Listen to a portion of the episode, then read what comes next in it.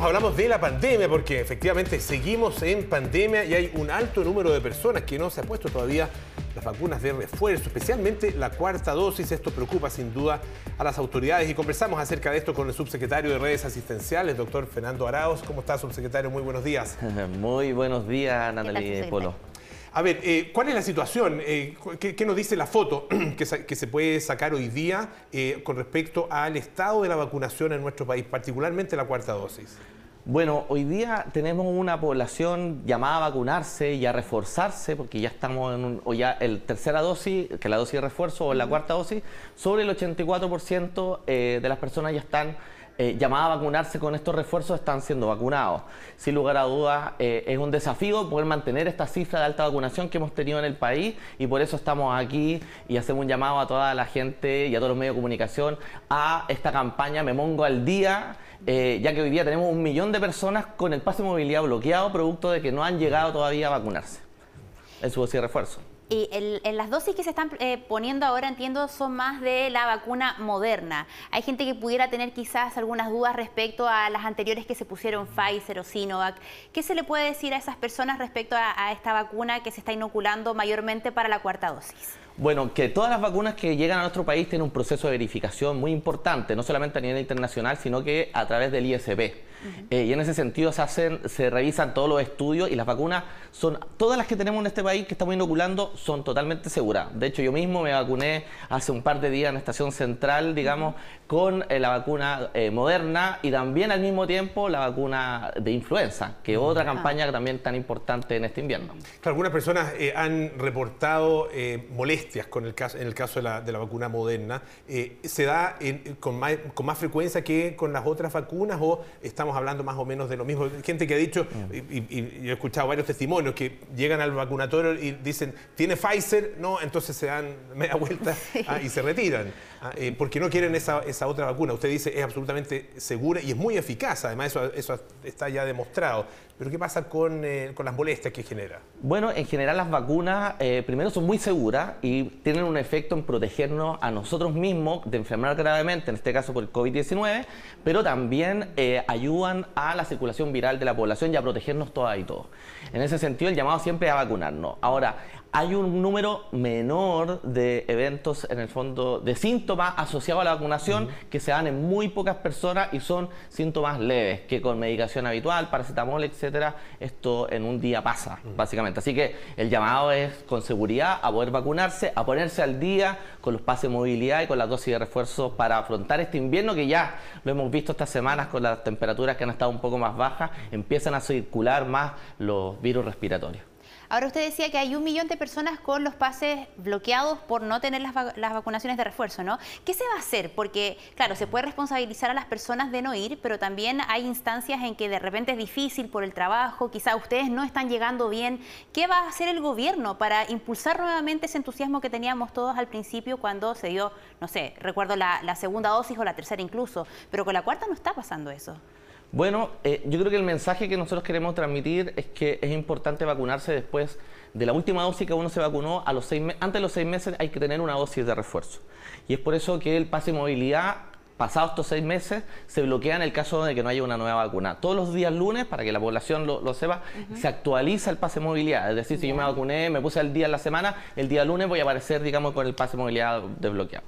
Ahora, es importante que no hemos desplegado por todo el territorio nacional y estamos haciendo un esfuerzo bien importante, primero llamando a la comunidad a ponernos al día con esta campaña que estamos lanzando y segundo, eh, haciendo esfuerzos extramurales. Cuando hablamos de extramural, ¿qué quiere decir? Que la, estamos haciendo esfuerzos para salir de los consultorios a otros lugares, digamos, por ejemplo, vacunatorios móviles. Yo mismo estuve en Estación Central, eh, en, junto al alcalde, junto al director de servicios, vacunando en Estación Central en, la Alamea. Eh, y así hemos ido a, también a otros eh, lugares, como por ejemplo las escuelas, los jardines infantiles, incluso también las cárceles. O sea, estamos haciendo una campaña realmente por todo el territorio nacional y esperamos intensificarla en las próximas semanas. ¿Hay o va a haber vacunación durante los fines de semana? Que a propósito de lo que preguntaba pregunta Natalia, claro, a veces el problema es, para la gente es, la pega, ¿no es cierto? No tienen un horario disponible para poder ir. Eh, eso por una parte, se va a vacunar los fines de semana. Y por otro, ¿hay algún grupo demográfico que esté especialmente eh, retrasado en la cuarta dosis? Sí, se está vacunando los fines de semana y se va a seguir vacunando y vamos a intensificar en el horario de más de tarde y también los sábados y domingos. Tanto en consultorios como fuera del consultorio. Así es, así. Por eso estamos desplegando estas medidas. Y además de los colegios, por ejemplo. ¿Por qué los colegios para nosotros es importante? Y hemos tenido algunas pautas con la Subsecretaría de, Educación Parvularia y otros, digamos, y el Ministerio de Educación, porque uno... Eh, la, población escolar es donde hoy iniciamos más tarde, digamos, el, proceso de vacunación contra el COVID. Y hoy día es donde, sobre todo en los niños menores de entre 3 y 5 años, es donde tenemos una vacunación como el 55%. Ahí tenemos un grupo objetivo que vamos a ir a buscar y por eso estamos vacunando en jardines infantiles. Hace un par de semanas estuve en San Joaquín vacunando eh, a esta población. Ahora, de repente, esa población no ha sido vacunada, no porque no tenga acceso, usted mismo dice, van a los colegios, en fin, pero hay muchos papás que de repente dicen, no, yo a mi niño no le voy a poner una vacuna eh, que, no sé, no, ha tenido un tiempo suficiente de prueba eh, a nivel mundial incluso. ¿Qué se le puede decir a esos papás que tienen algo de susto respecto a la vacunación de sus más chiquititos? Bueno, primero que las vacunas son totalmente seguras, nos protegen individualmente y a toda la población alrededor no solamente con esta vacuna de, para COVID-19, sino que tenemos una historia en nuestro país eh, y a nivel mundial en que las vacunas han salvado miles y miles de vidas por sarampión y otros. Entonces la tecnología para hacer las vacunas estaba hace tiempo, lo que se hizo fue hacer los estudios y hoy día, después de dos, o sea, después de más de un año de inoculación de vacunas, ya en una cuarta dosis, es totalmente segura eh, esta inoculación. Así que el llamado a los papás es a, con seguridad acercarse a su CEFAM, a su centro asistencial o dar las autorizaciones en los jardines infantiles, en los colegios, para que sean vacunados los niños cuando llegue eh, los CEFAM eh, a vacunar allá.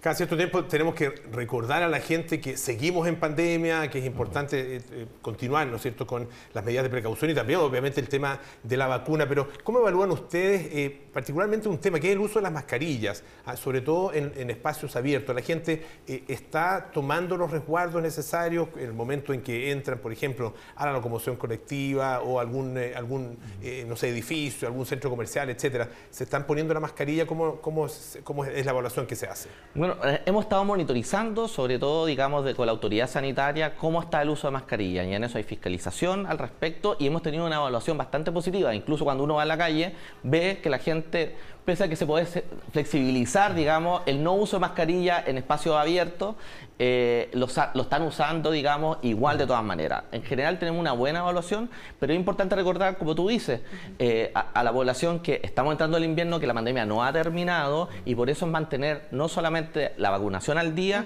sino que también la ventilación de espacios cerrados, el aseo, digamos, el lavado de manos frecuente y el uso de mascarilla en los lugares donde corresponde, espacios, espacios cerrados o en los lugares donde hay hacinamiento, donde no podemos tener más de un metro de distancia. Subsecretario, por último, ¿se está pensando ya en una quinta dosis? ¿Están aseguradas las vacunas para este año o los meses que vengan? Claro, hoy día el Ministerio de Salud junto con la Cancillería está haciendo compra y proyecciones de cuántas son las dosis necesarias. Esta semana, el día miércoles, llegó un cargamento de más de aproximadamente 500.000 dosis. La próxima semana va a llegar un cargamento de más de un millón y medio de dosis. Eh, y ¿Se viene una quinta dosis de refuerzo? Mira, la verdad es que hoy día estamos enfocados en la tercera y cuarta dosis. Es una pregunta bastante frecuente. Hoy día los estudios nos dicen que hay que cada seis meses hacer una dosis de esfuerzo porque eh, los anticuerpos de inmunidad empiezan a bajar y el riesgo de enfermarse eh, aumentan en el fondo. Y en ese sentido estamos proyectando vacunar. Pero cuando lancemos la quinta dosis, comunicaremos en este mismo espacio y cuando ya eh, se vea, digamos, la recomendación de los expertos. Hoy día nos quedamos con la tercera dosis de refuerzo y la cuarta dosis.